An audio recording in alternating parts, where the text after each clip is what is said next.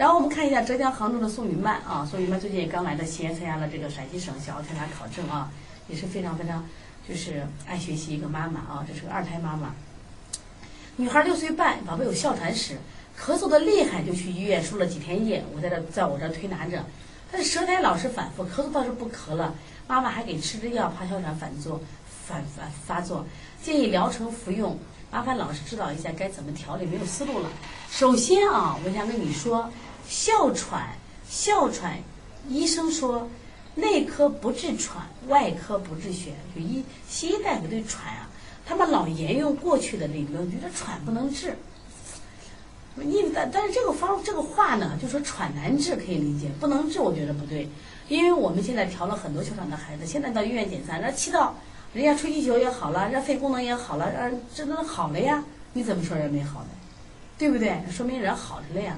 说现在是啥？你不要去一味的看舌苔，而且呢，这个小孩哮喘史是一个慢性病，知道吧？妈妈说：“你老吃着药，你老不放，你老不放弃它啊！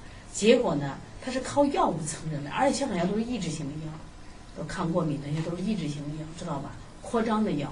所以说，你看它扩张气管的药、抗过敏的药，那你还体质不好，那么行？但是我一直觉得哮喘要降低了高气道，它主要是他们容易痉挛嘛。哮喘，你大家知道那个谁，就是邓丽君，她就是在四十五岁的死于支支气管哮喘。”她一直服用药物着嘞，但为什么不行？你长期用了以后，我觉得不好。长期用肯定是不好。你降低高气道反应，你同样放松。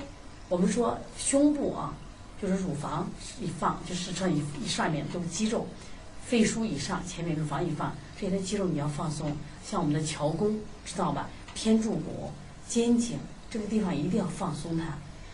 这个地方的肌肉只要不不紧绷着。你不处在高张力上，他基本上都没事儿，都没事儿，听到没有？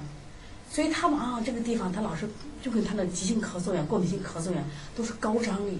这个地方你去摸它去，这张都是很紧。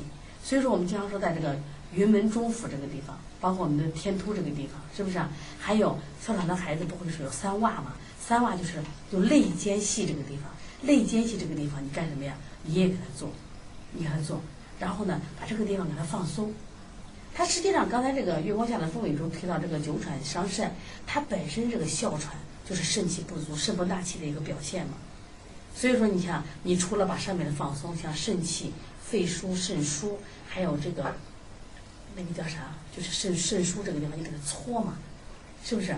另外配合上普拉提呼吸嘛，一定要把这个邦尼康呼吸在那个鼻炎象体那个书上不是有这个呼吸训练的嘛？你让他练呼吸，六岁的孩子练呼吸嘛，呼吸训练太重要了。而且啊，不光是呼吸小孩了，我希望大家都练呼吸。